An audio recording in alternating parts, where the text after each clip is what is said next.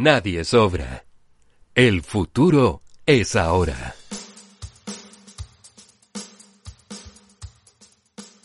Buenas, buenas tardes, bienvenidos a Nadie Sobra, capítulo especial nuevamente, dando a conocer nuestros candidatos, candidatas y candidates a la nueva constitución, al proceso constituyente en el cual venimos siguiendo hace un rato ya. Y estamos aquí con Javiera Morales, desde Magallanes, apoyada por Convergencia Social, pretende ser convencional de la región de Magallanes. ¿Cómo estás? Muy bien, acá en el futuro, con una hora más. Eh, y súper contenta de estar acá. Un, honor, un honor estar acá contigo. Así que, súper bien. Genial, Javi. Y, y, cuéntame un, poco de, Magallanes hoy. Eh, ¿Cómo está el COVID? ¿Cómo está eso? ¿Cómo está tu, tu estrés eh, de campaña? Uf, sí, hartas cosas. La verdad es que, como tú dices, que eh, pensabas que tu programa iba a durar poco y la verdad que se ha alargado, la campaña es lo mismo, como, interminable. Em, bueno, complejo, eh, porque las candidaturas o las campañas más chiquititas como la mía es más difícil alargarlas, no tienen una maquinaria atrás, ¿no es cierto?, que funciona. Pero al mismo tiempo, en mi caso, yo diría que me da la oportunidad para seguir dando a conocer mis ideas y la, y la, candidatura. Ya no podemos ir al puerta a puerta ni al territorial, eh, pero cada día eh, se va ganando espacio porque yo no, no, no, nunca había participado en política en la región antes, entonces corro un poquito más atrás que muchos que ya estaban ahí en, en los medios y ya como en, la retina de, la, de los magallánicos y magallánicas. Así que mirando siempre el lado positivo. Las cosas. Poniéndole ganas. Sí. Oye, ¿y qué, significa postular para redactar una nueva constitución desde ese lugar del territorio, que es como un mito? Sí, sí. ¿Qué eh, particularidad tiene, digamos? ¿Es tan particular, es tan caricaturescamente diferente? ¿Compartís problemas, compartís miradas? ¿Cuáles son las que sí, cuáles son las que no? Hay cosas, hay cosas especiales, porque obviamente como somos un territorio especial, tenemos demandas también especiales.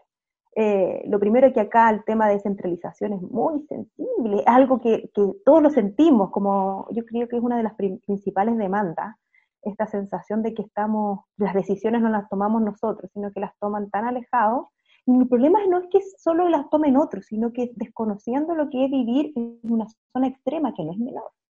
Em, entonces, yo creo que eso tiene ciertas particularidades en un proceso constituyente donde se establecen de nuevo las reglas del juego y se abre la posibilidad de determinar quiénes toman las decisiones, que eso no es tan sexy, ¿no es cierto? Como hablar de derechos es más sexy, pero la mitad de la constitución es determinar quién toma decisiones, y en eso, en una región extrema, donde la gran molestia es que se las tomen otros, es bastante interesante, bastante interesante. ¿Y, desde, qué, desde qué mirada, por ejemplo, estáis, estáis, levantando esas esa banderas? Porque en el fondo supongo que esa bandera descentralizadora la tiene prácticamente todo el mundo, digamos. Yo diría que todos los convencionales de regiones, ¿no cierto? Todos los convencionales de regiones. Eh, bueno, ahí hay distintas ideas. Eh, lo primero, yo creo que, bueno, partir por primera vez mirar este mono como completo, la parte orgánica, que nunca se ha hecho en Chile. Siempre el poder en Chile está tan concentrado en la constitución actual tanto en el centro como en la figura del presidente o presidente de la República, que todo el proceso de descentralización ha sido como quitarle a quien tiene el poder un poquitito, ¿no es cierto? Entonces, ay, elijamos a los cores, elijamos al gobernador y quitémosle esta facultad al presidente o presidenta de, designar al intendente. Y acá se nos plantea la posibilidad de mirar el mono completo eh, de forma orgánica. Y yo creo que en mi caso he tratado de llevar eso al debate público. Pensemos cómo nos gustaría este país eh, de forma desde arriba, ¿cierto? Y que eso no incluya solo descentralizar decisiones políticas como ahora o administrativas, sino también fiscales, que yo creo que es la gran palabra ausente. Hoy día hay descentralización en nuestra constitución, pero dice solo administrativa, falta descentralización fiscal. Pero a mí me gusta agregar algo, eh, porque eso tiene que ser sobre un piso de equidad territorial, porque a veces se nos olvida un poco. ¿A qué me refiero? A que hay, hubo en la constitución del 80 descentralización de ciertas áreas como la salud y la educación. La municipalidad, la, hoy día, o sea, se municipalizó la educación y hoy día estamos en el proceso inverso, ¿no es cierto?, de desmunicipal, desmunicipalizar. Y una de las críticas que se hizo ahí es que, claro, esos, esos, esos derechos sociales, cuando caían en, la, en, en las manos de las municipalidades, eh, pasaba que tu educación dependía de la comuna donde naces. Y eso no puede ocurrir. Entonces, una vez que tengamos ese piso, el resto veamos eh, cómo descentralizar, cómo tomar decisiones más cercanas a los territorios, pero en base a ese piso de equidad, ese piso de equidad. Yo creo que esas son las dos demandas que hay que, que hay que llevar al debate, que tenemos que avanzar y llegar a acuerdos para, para la nueva constitución, desde un punto de vista de, de las regiones, y sobre todo una región extrema como Magallanes. ¿Cuál es tu mirada de los estados de excepción, eh, habiendo estado allá, habiendo podido vivir el estallido social, habiendo podido vivir la cuarentena, es decir, eh, cosas que finalmente eh, los chilenos no estábamos acostumbrados, eso, eso ha generado un poquito de regresión autoritaria, ha generado falta de mm. legitimidad de la autoridad presidencial, es muy diferente mirar esto desde, desde un lugar, digamos, tan extremo, digamos, donde las necesidades básicas en muchas localidades del, distrito supongo que no, no están cubiertas como para decir, oye, llamen a Corner Shop, ¿no es cierto?, aquí, o, el delivery de la feria, o, bien, digamos, donde la ruralidad también es muy potente y finalmente hay mm. estados, digamos, de, de, mayor de no tanta sujeción, si tú querís, como al, al, a la ley, digamos, ¿no? Eh, sí, mira, em, en cuanto al estallido, me acordé eh, del 19 de octubre y cómo eh, fuimos una de las regiones que entramos al tiro. ¿Te acuerdas que al principio el estado de excepción fue por regiones y, y, y, la nuestra entró inmediatamente? Y nosotros, cuando hablo nosotros, hablo en del Departamento de Ciencias Jurídicas de la Universidad de Magallanes, donde yo hago clases. Eh, me acuerdo que nos juntamos al otro día para, de alguna manera, tratar de procesar lo que estábamos viviendo, porque es difícil hoy día eh, reflexionar sobre lo que estamos viviendo porque lo estamos viviendo ahora, entonces es difícil. Eh, y, y, me acuerdo que miramos y decíamos, ¿de dónde salió esta declaración de estado de excepción? y ahí se, se, cruza un poquitito porque acá no había nivel de, obviamente había un estallido, había movilización social, pero no lo que se estaba mirando, lo que se veía en la televisión que estaba ocurriendo en Santiago. Y de ahí siempre, en todos los temas se cruza el tema de la descentralización, porque la descentralización, más allá de ser una demanda tan transversal, eh, no es solo que la decisión la tome otro, sino que la decisión la toma otro y da la sensación de que la toma sin saber lo que está ocurriendo. Eh, y eso es la primera reacción. Me acuerdo que nosotros como departamento dijimos, pero ¿por qué vamos a llegar a ese nivel de, limitar nuestras libertades eh, en un escenario que al parecer nadie está entendiendo? ¿O qué se le informó a Santiago? Esa es la palabra que se dice acá. A ver, ¿qué informaron a Santiago para que tomen esa decisión? Eh, y eso ocurre en todo, también ocurre en términos de la, de la pandemia. Y hay una sensación ahí que es difícil de procesar. Eh, porque efectivamente, no sé, ahora bajaron la hora del toque y queda. Y nosotros, eh, ¿por qué estamos en fase 3, no es cierto? Nuestros restaurantes eh, recién abriendo después de cuatro meses en fase 1, y viene esta limitación horaria, y decimos, ¿en base a quién? ¿Quién, quién, quién preguntó? ¿Quién sabe la realidad acá? O también ocurre cuando vemos ahora cómo, dado que hay gran parte del país en fase 1, se están intentando hacer ciertos arreglos para que la fase 1 se haga más vivible, ¿no es cierto? Pongamos una hora de deporte, pongamos una hora eh, de deporte en las tardes para nuestros niños, y nosotros decimos, oye, cuando nosotros llevamos cuatro meses acá, nadie se Ahí está digamos, la, frase. Me acuerdo que, claro, salíamos en las noticias como... Eh, Punta Arenas lleva un montón de tiempo y... No hay un Pocuro, en la, falta una avenida Pocuro, digamos, para poder tomar decisiones de verdad. Claro. Nosotros votamos en el plebiscito en plena fase 1. Eh, entonces, efectivamente, eh, yo creo que el tema de la descentralización es un tema que cruza todo lo que vivimos acá diariamente. Eh, y es un sentir muy compartido, muy compartido. Y si está tan diferente, si, si, es tan, o sea, o es levemente diferente, pero significativamente diferente el criterio que se toman del nivel central las decisiones versus otras zonas extremas. Eh, ¿cómo, ¿Cómo veis tú este cambio de calendario de mayo? ¿Te piensas, digamos, inamovible esa fecha? ¿Crees que se compromete la salud de la democracia si es que se vuelve a postergar o algo por el estilo? Mira, yo creo que es una de las decisiones más difíciles que hemos tenido que tomar como país en los últimos tiempos, porque tiene muchas aristas. Em, primero está el tema de la salud. Eh, entiendo que había unos estudios que decía que no hubo aumento de contagios por el plebiscito de octubre, después salieron otros que compararon grupos que fueron a votar con grupos que no fueron a votar. Las realidades de las regiones son distintas. Eh, el hacinamiento que se produce en el transporte público en ciudades como Santiago es muy distinto al resto de las regiones. Entonces yo creo que esas son cuestiones que hay que sopesar. Eh, y además hay un tema simbólico que es complejo, porque uno quiere avanzar, sobre todo porque esto no fue que un día nos despertamos y dijimos los chilenos y chilenas, oye, ¿por qué no cambiamos la constitución? Ah, ya, me parece súper bien, hagámoslo. Esta es una respuesta institucional a una crisis social y de legitimidad profunda en nuestro país. Así al menos lo veo yo. Entonces, eh, creo que postergarlo y postergarlo no, no es tan sencillo. Eh, creo que tenemos que avanzar para empezar a, a, a, otorgar la legitimidad de nuevo a nuestras instituciones políticas, eh, y otras. Entonces, eh, es una decisión difícil suspenderlo, pero también es difícil el mensaje, porque como estamos en una crisis de legitimidad, sobre todo de las organizaciones políticas, es difícil entregarle un mensaje a la ciudadanía, decir, sabe que usted vaya, ese día tiene permiso para ir a votar y de alguna manera avanzar en este proceso, pero no puede ir a ver, por ejemplo, a su madre, o no puede en el caso de padres que no, eh, eh, familias que no viven en la misma casa, no puede ir a ver a su hija o a su hijo. Creo que es una decisión muy difícil de tomar. Eh, me gusta la idea de que nos, adelantemos y establezcamos ciertos criterios, ¿no es cierto? O, no podemos estar discutiendo esto dos semanas antes o una semana antes de, la fecha. Es decir, a ver, ¿qué, ¿qué medidas podemos adoptar para que, no sé, habiendo tal nivel de casos en Chile, em, eh, podamos ir a votar de manera segura. Si estamos en 7.000 casos eh, con tal nivel de positividad, etcétera, bueno, aumentamos a 4 o 5 días, es una idea, las votaciones, eh, este, podemos avanzar en un sistema de voto anticipado. creo que ahora estamos de nuevo en esa posición de política de que estamos todos esperando a ver qué pasa.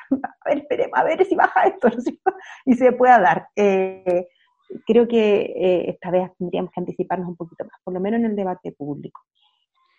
¿Tú cómo veías, hablando de transparencia y todo, cómo, cómo que, que, pareciera que hay un valor y, y como que hay una especie como de cierta eh, omnipotencia del valor de la transparencia y, en el caso que, que, seas electa, digamos, esta cuestión va a ser fundamental.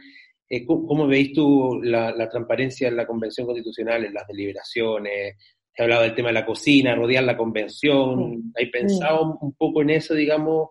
Eh, es, interesante pensarlo desde el punto de vista de que esta cuestión va a tener que madurar de, alguna manera en, tiempos que parecen más o menos tormentosos, ¿no? La, la, irrupción de Pamela Giles, donde tuve una cuestión, a mí al menos me parece interesante desde fuera mirarlo eh, como, como que la política ya no están los mismos actores de siempre y, y ciertas como, como como consenso, si tú querés, como de la vida republicana que se pueden estar como medios como tan valientes. Mm. Sí. interesante es que por ambos lados, eso me llamó la atención de, lo que de, hoy día salía, que unas veces uno, uno ubica ese, ese tipo de personaje a un solo lado del espectro político y la verdad es que por los números hoy día veía que van por encima. Em, mira, en cuanto a la, a, la, a la convención, yo creo que la convención tiene que marcar un hito de hacer las cosas de manera distinta en, hartas, en hartos ámbitos. Uno es el tema de la transparencia y la probidad, eh, porque acá no está en juego una ley, ¿no es cierto? es, algo mucho más relevante, que no es solo un texto jurídico, es en las nuevas bases de nuestro pacto social. Eh, entonces creo que acá tienen que haber altísimos grados de, transparencia y probidad, de que esté las, pero por los mecanismos que todos conocemos, declaración de intereses, em, agendas abiertas, el mecanismo del, control del lobby mediante eh, la publicidad de las reuniones que tengan los convencionales, eh, mecanismo de solución de conflictos de interés, eh, pero no solo creo que bastan esas reglas, sino que creo que acá tiene que haber en el procedimiento, en el proceso de redacción, mecanismos de participación ciudadana también.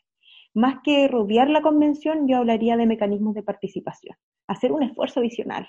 Y en eso eh, creo que hay bastantes propuestas de muchos lados. Eh, eh, hay, hay profesoras, hay, hay academia y hay también organizaciones civiles que, que tienen bastantes propuestas que creo que es lo que tenemos que abocar no los primeros días de la convención, audiencias públicas, se habla de foros nacionales, foros en las municipalidades o, cabildos en las municipalidades, está esta idea de sortear gente, ¿no es cierto?, para que lleve un debate como paralelo, creo que tenemos que hacer un esfuerzo adicional.